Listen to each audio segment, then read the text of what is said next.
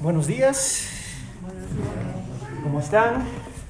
Estamos en Mateo 11, 28. Mateo 11, 28. Déjame prender el micrófono. Un minuto. ¿Aló? Eso me asustó a mí. ¿Aló, aló, aló? ¿Me escuchan bien? Amén. Mateo 11, 28. Vamos a leer la palabra de Dios. Cuando lo tengan, digan amén. amén. Mateo 11, 28. Dice la palabra de Dios. Jesús está hablando. Venga a mí todos los que están cansados y cargados, y yo los haré descansar. Vamos a leer el 29 para tener un poquito más de contexto. Toma mi yogo sobre ustedes y aprenden de mí, que yo soy manso y humilde de corazón, y hallarán descanso para sus almas, porque mi yogo es fácil y mi carga ligera. Amén. Vamos a orar, que el Espíritu Santo nos guíe. Señor, gracias por tu fidelidad, gracias por tu amor por nosotros. Queremos gozarnos de quien tú eres, Señor, gozarnos de tu presencia, obedecerte, Señor, en amor y gracia. Guíanos, Padre. Oramos que tu Espíritu Santo nos guíe a través de tu palabra. Quiebra corazones, Señor. Muéstranos la belleza de Cristo. En el nombre de Jesús. Amén y amén. Hermanos, hoy es el último domingo del año. Amén. Se terminó 2021 y vamos a ingresar al 2022. Esperamos que sea un buen año y cada año que estamos en el Señor y cada día es una bendición. Hoy día yo quiero terminar este año, este domingo, destacando la belleza de la persona de Cristo. Y como iglesia hemos pasado momentos buenos y malos. Estamos creciendo como familia, más personas están escuchando los principios de Dios y aprendiendo a seguir a Jesús según sus mandatos. Algunos de nosotros estamos cansados emocionalmente, físicamente, espiritualmente. Estamos lineando con nosotros mismos con respecto a nuestras debilidades, dones, pecados, y algunos están buscando respuestas espirituales. Estamos luchando. Ninguno de nosotros somos perfectos. Y aún así somos bendecidos porque aunque nos esforzamos por alcanzar la perfección en conjunto, ninguno de nosotros hemos llegado, ninguno de nosotros somos perfectos. Necesitamos la gracia de Dios. Todavía somos un trabajo en proceso en lo que tiene que ver con nuestra santificación. Pero tenemos la garantía que el que comenzó la buena obra nosotros la perfeccionará hasta el día de Cristo Jesús, Filipenses 1.6. No somos perfectos, pero estamos siendo perfeccionados. Pero, ¿cómo podemos deshacernos de la carga que llevamos? ¿Cómo podemos ver claramente cuando estamos en, en, las tormentas de la vida? Esas son las preguntas que vamos a responder hoy día. No miraremos a través de la cosmovisión de la cultura, lo que dice el mundo, de las ciencias y filosofías, Simplemente miraremos lo que dice la palabra de Dios porque creemos que la palabra de Dios es suficiente. Es suficiente. En 2 Timoteo 3:16, no tienen que ir, lo voy a leer. Toda la escritura es inspirada por Dios y es útil para enseñar, reprender, corregir y entrenar en justicia a fin de que el siervo de Dios esté completamente equipado para toda buena obra. La pregunta es, si creemos en la suficiencia de la palabra de Dios, si creemos que Cristo es suficiente, esa es la pregunta. ¿Tú crees que Cristo es suficiente? ¿Tú crees que la palabra es suficiente? ¿O confía más en tu corazón, tus sentimientos y tu persona que la palabra de Dios? Y se muestra, jamás lo vamos a decir, pero lo decimos con nuestras acciones. Entonces, dame darte un contexto de lo que está pasando acá. Al ver ese pasaje, debemos entender que el propósito de esta carta es para mostrar que Cristo es el Mesías prometido y que cumple todos los, todas las profecías del Antiguo Testamento. Cristo. Tenemos que entender que cada pasaje encaja en el libro y cada libro encaja en toda la Biblia. No, no podemos sacar un versículo afuera de su contexto. Es como decir que tú pierdes pierde o aumenta peso, pero no tiene nada que ver con tu alimentación, tu descanso y el ejercicio que hace o no hace. No funciona así. Cada pasaje de la Biblia tiene un propósito dentro de los temas del libro y de la Biblia. Entonces tenemos que leerlo en su contexto, pidiendo que el Espíritu Santo nos guíe para entender cómo el autor original deseaba comunicarlo. Comunicarlo. No lo que yo creo, sino lo que dice Dios en su palabra. Amén. Amén. Ahora, este evangelio fue escrito por Mateo, que es conocido también como Leví. Se puede ver eso en Mateo 9. Y él fue uno de los apóstoles de Jesucristo. Su principal deseo es mostrar que Jesús era, era y es el Mesías prometido. Otro tema del libro quiere mostrar que Jesús iba a bendecir no solamente a los judíos, sino a los gentiles. Y también que el reino de Dios ha llegado en él a través del nuevo pacto de su sangre. Ese es el tema, los temas principales. Algunas veces queremos decir, ¿cuál es el tema principal de un libro? Tiene varios. Y Mateo no es la excepción, tiene varios temas. Ahora, a través de la salvación y la fe en Jesucristo, la iglesia está establecida y va a seguir adelante. Va a seguir contra las puertas de, de, Hades. Va a seguir adelante. Jamás va a fallar porque depende de Cristo. Entonces vamos a ver el primer punto venga a Cristo. Tan sencillo, ¿no? Venga a Cristo. Es como alguien me dice, cocina algo. Sí, suena sencillo, pero es difícil. Y más si no saben cocinar. Como mi hermano que no sabe cocinar. es difícil. Mira, de los versículos 25 al 27, Mateo nos está diciendo que el Padre Celestial se revela a través de su Hijo. De 25 al 27. Y particularmente, versículo 27, Jesús afirma, amén, amén. Jesús afirma en el versículo 27, todas las cosas me han sido entregados por mi Padre y nadie conoce al Padre sino el Hijo y aquel a quien el Hijo quiere revelarlo. Eso es. Los versículos 20 a 24 describen todas las ciudades y personas que rechazaron a Cristo. Y el versículo 25 al 30 describe los que han sido llamados por Dios en su Hijo. Estamos viendo un contraste. Ahora, lo primero que debemos ver es que Jesús les dice a sus discípulos que venga a Él. Ven, ven. Y esta afirmación debería ser nuestra, nuestro respuesta natural. Pero no pasa. ¿Tú sabes por qué no pasa? Porque somos incapaces de venir a Dios es porque estamos espiritualmente muertos. Colosenses 2.13, vamos a Colosenses 2.13. Yo no lo digo, la palabra de Dios lo dice. Colosenses 2.13. Cuando lo tengan, digan amén. Amén. Amén. Amén. Estamos llegando. Amén.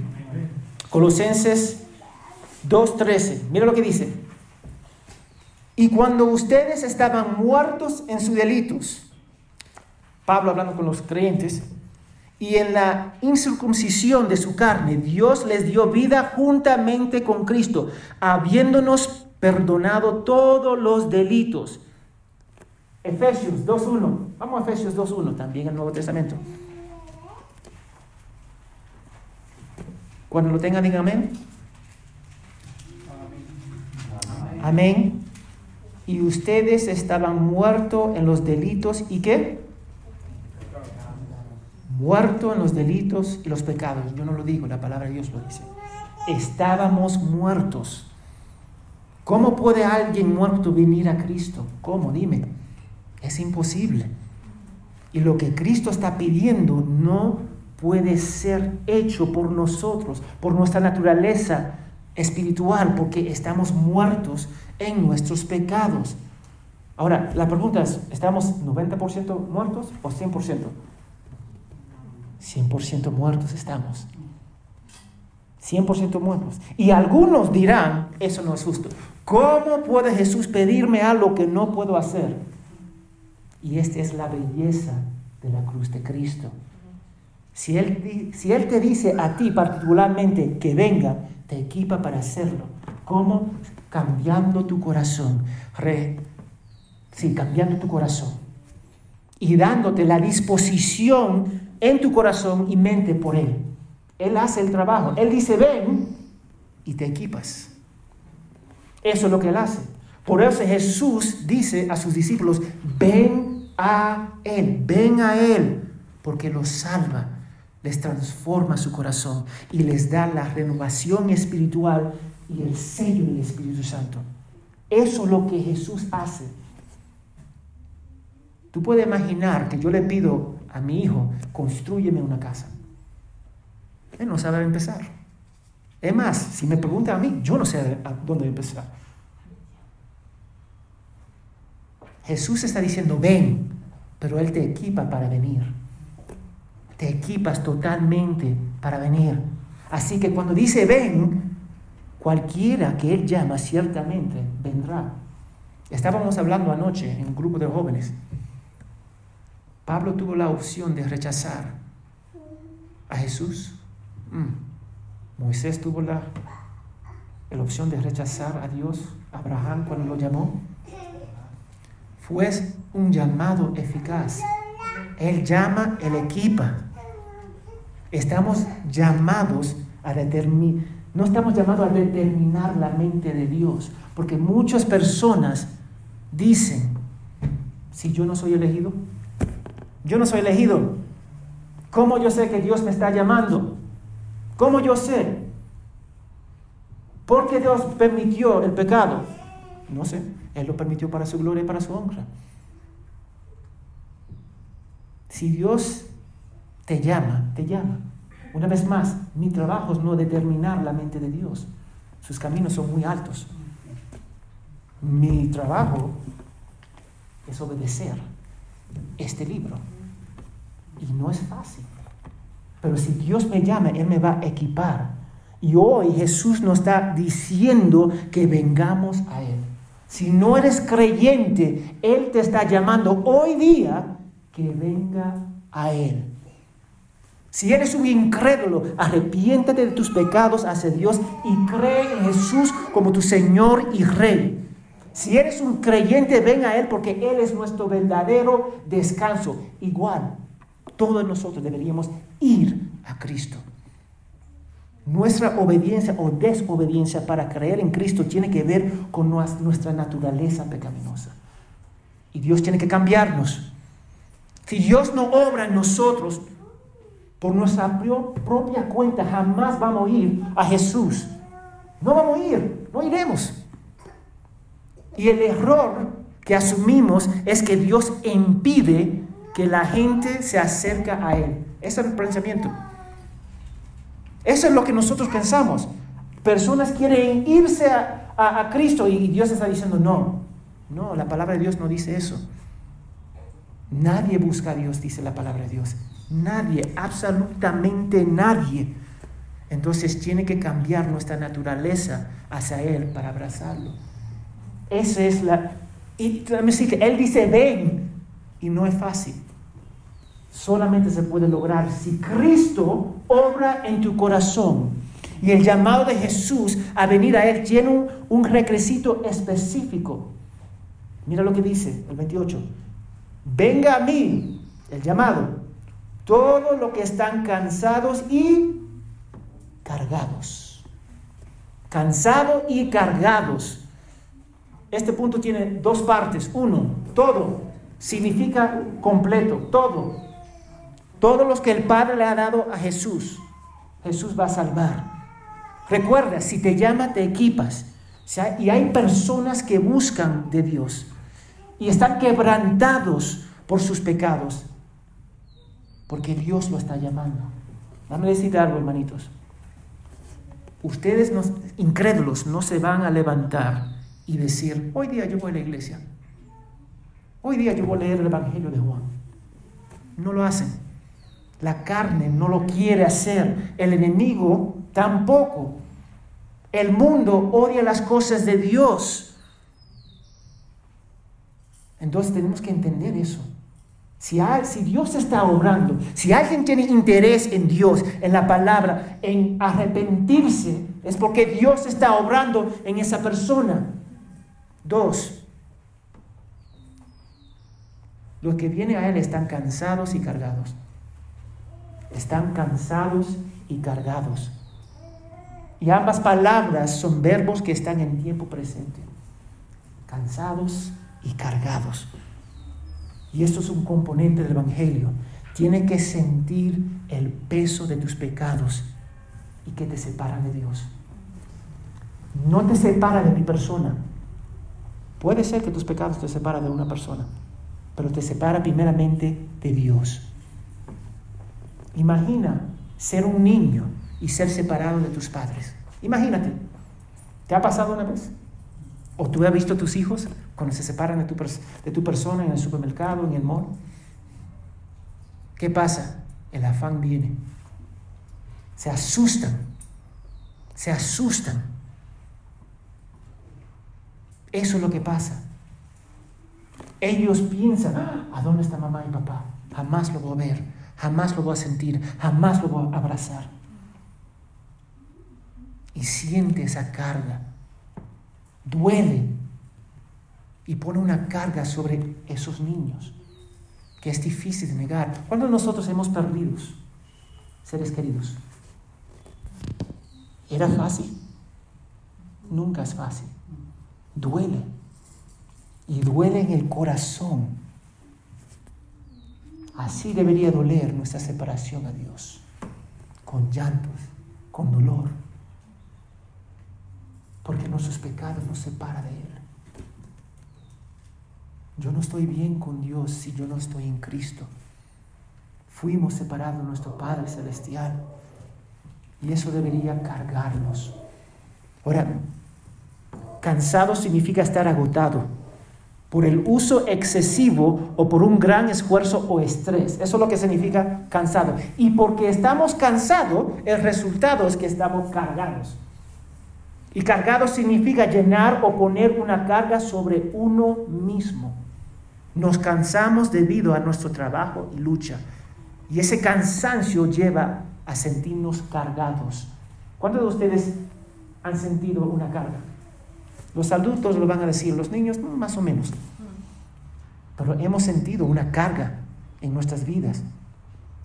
Ahora bien, ¿qué carga y cansancio nos lleva a venir a Cristo? Y creo que el peso de nuestros pecados que causa nuestra separación de Dios y el yugo de la ley trata, nos separa, mejor, nos separa de Dios.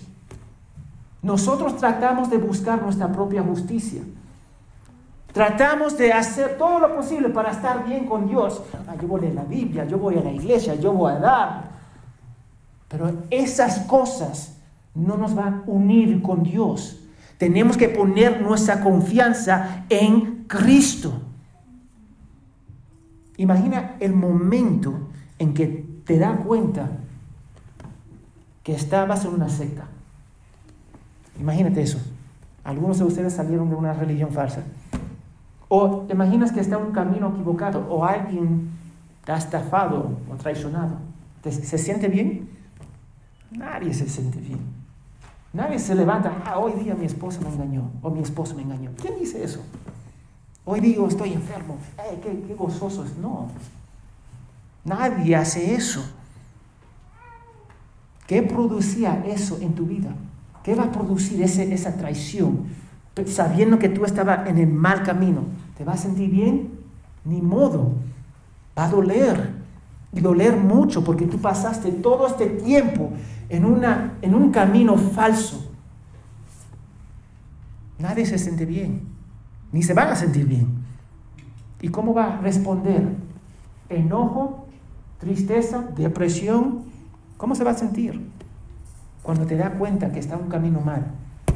Y eso fue lo que Israel sintió acerca de la ley. Entonces, ¿por qué se sintieron así? Porque no podía cumplirla. Imagínate, tú tienes que hacer esto, esto, esto, esto, y la lista seguía. Mira, es más, si la mujer estaba en el tiempo del mes y el varón se sentaba en esa silla donde estaba la mujer, estaba mal. Si sembraba semillas diferentes en la chacra, estaba mal. Si daba un sacrificio, un sacrificio con un animal, un animal con un dedo mal, una pierna mal, estaba mal. Piensa en todas esas reglas y no, y no poder cumplirla. Eso es lo que pasó con ellos. Y los escribas y los fariseos no ayudaron. Vamos a Mateo 23.4. Mateo 23.4.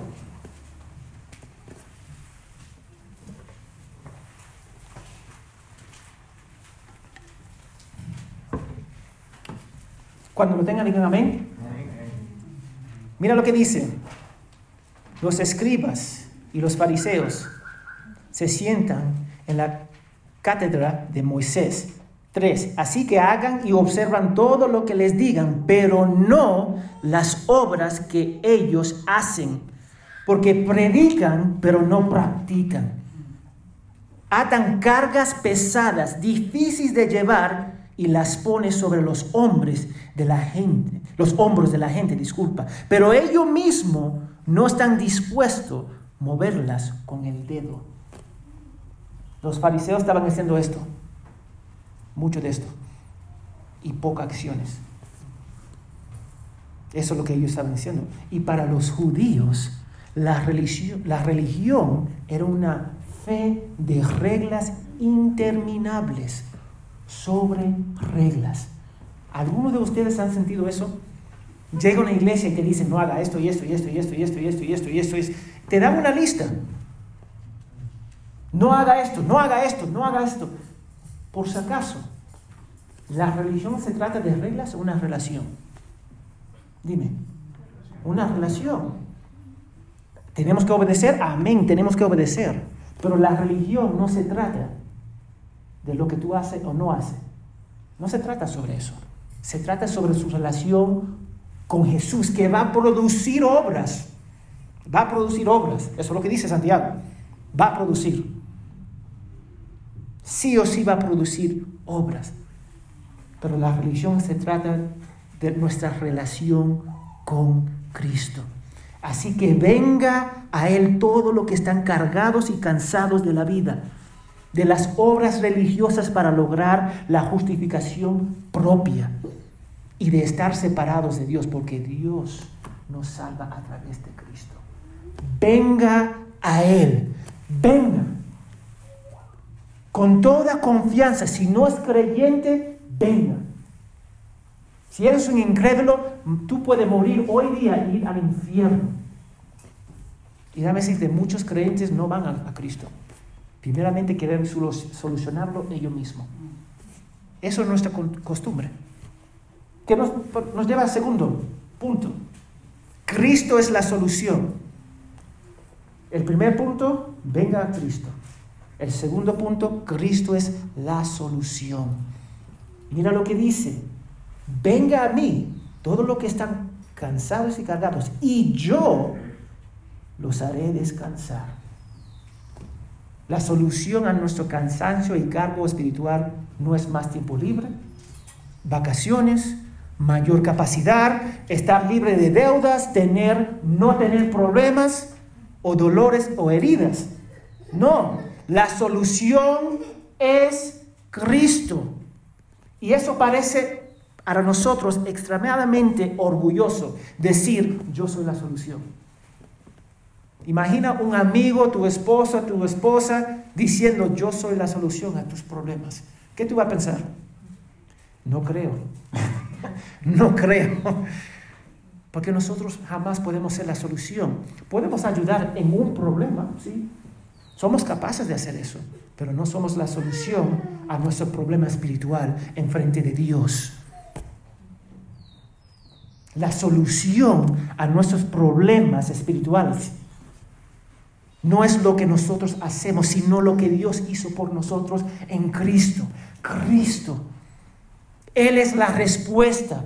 Y muchos de nosotros confiamos en cosas del mundo para darnos valor, para aliviarnos de la carga y el cansancio. Y jamás va a ocupar, llenar el espacio, el vacío en tu corazón. Pero esas cosas, las cosas del mundo son de corto plazo. Lo voy a decir ahora. No pueden darnos el descanso que necesitamos y buscamos. Imagínate eso, tú tienes hambre y va a la tienda de ropa para buscar comida. ¿Es lógico? No, no es lógico. No. está enfermo y busca la medicina en la cafetería. Algunos van a decir que el café es medicina, pero no, está enfermo. ¿Te va a ayudar? No, no te va a ayudar. Y eso es lo que hace el hombre. Lo que el hombre necesita solo se puede encontrar en Cristo. Él es la solución a nuestra muerte espiritual. Él es nuestro Salvador, Rey, profeta, somos sacerdote. Y, el Señor, Él, Cristo. Jesús es lo que nosotros necesitamos para encontrar el descanso para nuestra alma. Mira lo que dice el versículo 27, o 28, no 28, 29, disculpa. Toma mi yogo sobre ustedes y aprende de mí, que yo soy manso y humilde de corazón y hallarán descanso para su qué? Sus almas. Sus almas. Jesús es lo que nosotros necesitamos para encontrar descanso por nuestras almas. Ángel citó Juan 14, 6. Yo soy el camino, la verdad y la vida. Nadie viene al Padre sino por mí. Nadie. Nadie. ¿Qué significa nadie? Nadie, amén. Gracias a Dios que nosotros podemos. Nada, nadie significa nada. La única manera de llegar a ser hecho justo ante Dios es a través de Cristo. Vamos a Hechos 4.12. Hechos 4.12. Cuando lo tengan, digan amén. amén. Mira lo que dice en Hechos 4:12. En ningún otro hay salvación, porque no hay bajo el cielo otro nombre dado a los hombres en que podamos ser salvos. ¿Hay otro nombre debajo del cielo en cual nosotros podemos ser salvos? No, solamente Jesús. La solución que necesitamos no es la educación. Y déjame decirte, acá en el Perú valoran la educación. Padres sacrifican todo por la educación de sus hijos, pero no sacrifican para instruir a sus hijos en el temor del Señor. Eso se llama un ídolo. Muchos acá quieren dinero y eso es a nivel mundial. Es un ídolo. Otros quieren la compañía, no quiero estar solo y busca eso más que Dios. También decirte, ninguna de esas cosas son la solución, solamente Cristo es la solución. Así que Jesucristo es la verdadera solución a nuestro mayor problema ante Dios. ¿Y cuál es nuestro mayor problema ante Dios? Nuestros pecados. Y dame decirte, yo no quiero minimizar nuestras heridas, dificultades, dolores, luchas, pero son mínimos en comparación en el problema que nosotros tenemos enfrente de Dios nuestros pecados. Esos problemas son mínimos en comparación con el valor superior de conocer a Cristo. Son mínimos. Y su invitación que venga a Él es para aquellos que tienen oídos para escuchar. Es una frase bien interesante de la Biblia. Si tienen oídos, escuchan. ¿Cuántos de nosotros acá tenemos oídos? El 100%. Amén. Porque tenemos oídos no significa que vamos a escuchar. Y eso se da cuenta bien rápido en el matrimonio. A veces yo hablo, mi esposa habla y no escuchamos. Están presentes, pero no escuchamos. Y muchas veces nosotros los cristianos son iguales. Están presentes en la iglesia. Sí, amén. Entra acá y sale acá. Se van a, su casa y jamás piensan en la prédica. Jamás lo aplican en su vida. Y eso es lo que pasa. Lo último que yo quiero destacar de este punto, de este versículo, es que Cristo podemos, podemos obtener la verdadera cansancio que necesitamos. Descanso, disculpa, gracias. Descanso. Y vamos a hablar un poquito de descanso. En el lenguaje original, descanso es un verbo activo en tiempo futuro y también es un indicativo. ¿Quién yo soy en Cristo? Cuando yo estoy en Cristo, descanso. Cuando yo estoy en Cristo, descanso. Ahí está. Descansamos cuando solamente estamos en Cristo. Y desde la caída del hombre no hemos tenido descanso. Hemos, nacimos separados de Dios. Déjame decirte, en el Génesis 1, 2 y 3, Dios dice, si tú comes de ese árbol, va a morir. Ellos murieron espiritualmente inmediatamente, muriendo físicamente eventualmente, pero murieron igual. Ya salimos del descanso, el momento que Adán y Eva pecaron. Ahora, déjame decirte, hay una teología del descanso. Porque cuando Dios hizo el mundo, ¿qué hizo? Descansó. Y no descansó porque Él necesitaba ese descanso, sino para darnos un modelo en cómo nosotros debemos descansar y gozarnos. La primera generación de Israel cuando salieron de Egipto nunca entró en la tierra prometida para descansar por su incredulidad. Sin embargo, esa promesa de entrar en el descanso, la tierra prometida, fue para apuntarnos al descanso final que obtendremos en Cristo. Descanso. Desde la rebelión, desde Adán y Eva, hemos salido del descanso y no podemos descansar. Ah, recuerda, hay dos descansos acá. Un descanso espiritual y un descanso físico que es de suma importancia. Ambos son de suma importancia. Ahora en este pasaje estamos hablando del descanso espiritual porque el versículo 29 dice, hallarán descanso para sus almas. Pero el descanso físico es de suma importancia. Y yo no, no hay una fórmula, porque cada persona es distinto. Algunas personas dicen ocho horas de, duermo, de um, sueño, de dormir, y otros necesitan seis. Amén. Pero tenemos que descansar, porque nuestro descanso físico muestra nuestra dependencia de Dios y que somos limitados. Dios no descansa, no tiene que descansar, no hay necesidad de descansar. Pero el descanso que estamos viendo en este pasaje es el descanso en Cristo, porque estamos separados de Dios. Vamos a Hebreos 1 al 3. Hebreos 1 al 3.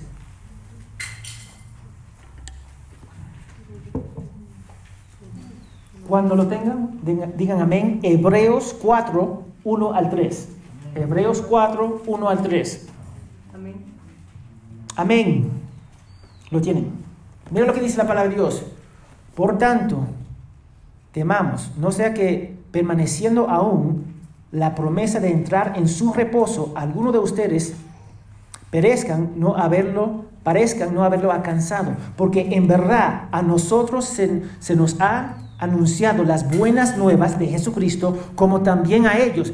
Pero la palabra que ellos oyeron no les aprovechó por no ir acompañada por qué?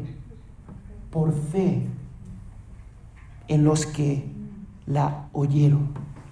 Escucharon el Evangelio, entró acá, salió acá y nada pasó. Y por eso no podían entrar en el descanso para entrar en el reposo de Dios, el descanso de Dios, debe haber temor al Señor. ¿Qué es el principio de la sabiduría? El temor al Señor. Eso es. Y la sabiduría traída por la salvación te llevará a poner tu fe en Jesús y entrar en el descanso de Dios. El descanso que Él nos promete es un descanso espiritual. Déjame decirte, vamos a luchar en este mundo. El descanso es espiritual. Puede haber una tormenta alrededor de tu persona y tú sigues descansando. Porque no se trata de lo externo, sino de lo interno. Dios cambiando nuestro corazón para su gloria y para su honra. El descanso es espiritual. No es simplemente un descanso del cuerpo, aunque eso es importante y no vamos a hablar mucho sobre eso, porque el pasaje no habla sobre eso. Pero ¿qué es el descanso? ¿Qué es el descanso? El descanso en la Biblia es el disfrute de una obra terminada o completa. Déjame repetir eso, porque eso es enorme. El descanso en la Biblia es el disfrute de una obra terminada o completa. Cuando ustedes terminan un trabajo, ¿cómo se sienten? Amén. Cuando termina de cocinar, amén. Cuando termina de limpiar, amén. Cuando entra a vacaciones, amén. Cuando descansamos y cuando el trabajo está completo, nos sentimos mejor. La obra terminada es la obra perfecta de Dios en Jesucristo, en cual vino a cumplir. Esa obra que tiene todo que ver con esa carga, el peso y estar separado de Dios.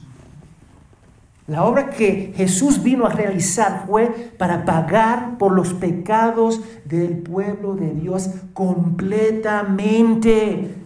Un trabajo completada. ¿Qué dijo Jesús en la cruz? Consumado es. Lo terminó. Terminó el trabajo. Yo solo tengo que confiar en su persona como Rey, Señor y Salvador, y yo voy a descansar en la perfección de Jesús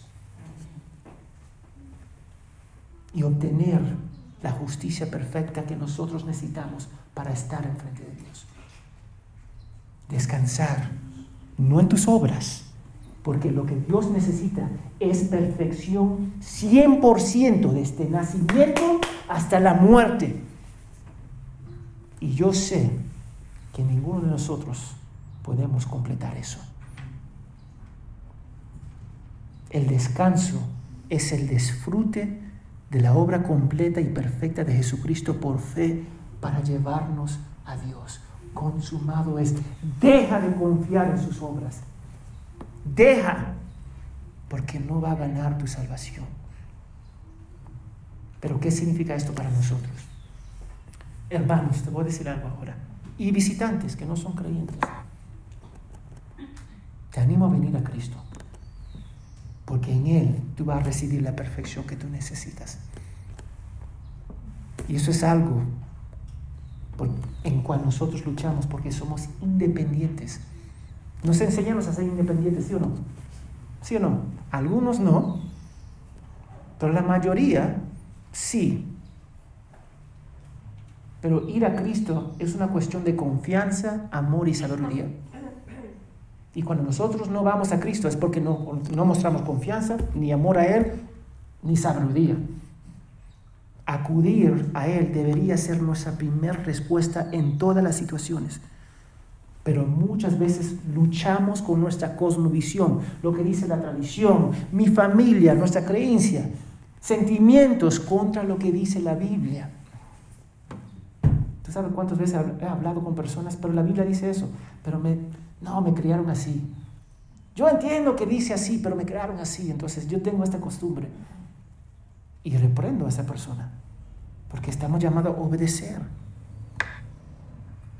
Pero en esta cultura se nos enseña a ser independientes y vivir para uno mismo. Yo voy a hacer una pregunta. ¿Te has dado cuenta de la frecuencia con la que somos capaces de confiar en nosotros mismos y lo poco que lo hacemos con Dios. ¿Te has dado cuenta sobre eso? Evalúe las decisiones que ustedes toman, que nosotros tomamos. ¿Cuántas veces tú vas a Dios y cuántas veces tú simplemente lo manejas? porque tú quieres manejarlo, porque tú confías en tu persona, porque yo tengo un título, yo tengo experiencia, yo tengo cantidad de años. No, hermanitos, no. Nuestra primera respuesta debería ser ir a Cristo, porque la verdadera sabiduría en la que Jesús es la encarnación de esa sabiduría, se extiende cuando mostramos una fe como la de los niños. Versículo 25. Mira, lo que dice el versículo 25. Mateo 11, el mismo pasaje. Mateo 11, 25. En aquel tiempo Jesús dijo, te alabo, Padre, Señor del cielo y de la tierra, porque ocultaste estas cosas a sabios e inteligentes y las revelaste a los quién? A los niños. Mira, los, los, hijos, mis hijos, cuando eran pequeños, tienen la tendencia a acudir a sus padres en todas las cosas. ¿Sí o no? Eso, así, son, así son los niños, dos, tres, cuatro años. Y a medida que ellos crecen, va disminuyendo. Y cuando ellos salen de la casa y se casan, se corta en realidad. Se corta. Pero nosotros somos mostrados a ser independientes. Y yo no, yo no digo que eso es malo en sí mismo. El problema es, nos enseña a ser independiente de Dios. Ese es el problema. Somos independientes, sí, tú trabajas, sí, tú, tú provees por tu familia. Amén. Pero nos enseña a ser independiente de Dios, de no buscar de Él. Hermanos, nuestra primera respuesta debería ser siempre correr a y depender de y seguir a Jesús. Siempre. Y para aquellos que escuchan hoy y cuestionan su salvación, vayan a Él reconozcan sus pecados y ponga tu confianza en Jesús. Hazlo lo más pronto posible, porque tú necesitas perfección para estar delante de Dios. Y solo se puede lograr en Jesús, porque Él cumple la ley por nosotros y lo cumple perfectamente. ¿Qué dice Jesús? Yo no vine para, para deshacerme de la ley, sino para cumplirla. Entonces Jesús cumple esa ley por nosotros, toma nuestra posición en, esa cruz. Y cuando nosotros ponemos nuestra fe en Él, Él nos viste con su perfección. Necesitamos perfección. Necesita la perfección para estar delante de Dios. Y eso puedo pasar solamente confiando en Cristo. Y dame decirte, deja de pensar, acá están mis buenas obras y acá están mis malas obras. Entonces eso va a superar las malas. No, no funciona así. No funciona así. Y dame decirle, el momento que ustedes piensan, piensan eso, fallaron. Porque necesitamos perfección para estar en Dios. Y Dios no va a disminuir sus requisitos. Lo que Él va a hacer es levantar a su pueblo para cumplirla. Corre a Jesús, arrepiente de tus pecados y depende de su obra y sométete a su persona y serás salvo porque la Biblia dice que solo hay un mediador entre Dios y los hombres, el hombre Jesucristo. Mira lo que dice Charles Spurgeon. Si alguien no está seguro de su salvación, de que está en Cristo, no debe estar tranquilo ni un momento hasta que esté seguro. Querido amigo, si la más plena confianza, sin la más plena, plena confianza en cuanto a tu condición de la salvación, no tienes derecho a estar tranquilo y ruego que nunca lo estés. Este es un asunto demasiado importante como para dejarlo sin decidir. No debería estar tranquilo. No debería estar tranquilo. El verdadero descanso solo se puede lograr en Cristo descanso por el perdón, la culpa, las consecuencias de nuestros pecados. No necesitamos tratar de ganar nuestra salvación porque no podemos hacerlo. No podemos hacerlo. Una vez más, deja de pensar, acá tengo mis buenas obras y acá tengo mis malas obras. Entonces Dios me, da, me va a dejar entrar. No funciona así. Tú necesitas perfección. tenemos que confiar en Jesucristo. Y eso tiene implicaciones. Tenemos que descansar en Él, descansar en Él totalmente. Mira lo que dice D.L. Moody sobre el asunto. La verdadera fe es la debilidad del hombre apoyarse en la fuerza de Dios. Yo lo voy a repetir. La verdadera fe es la debilidad del hombre apoyarse en la fuerza de Dios, descansar en Jesús. Nosotros no podemos hacerlo. Es imposible. Imposible. Si tú quieres descanso, arrepiéntete y pon tu confianza en Cristo. Que tengamos la urgencia, por la gracia de Dios, de correr a Cristo y echarle nuestras cargas y seguirle. Vamos a orar. Señor, gracias por tu fidelidad y amor por nosotros.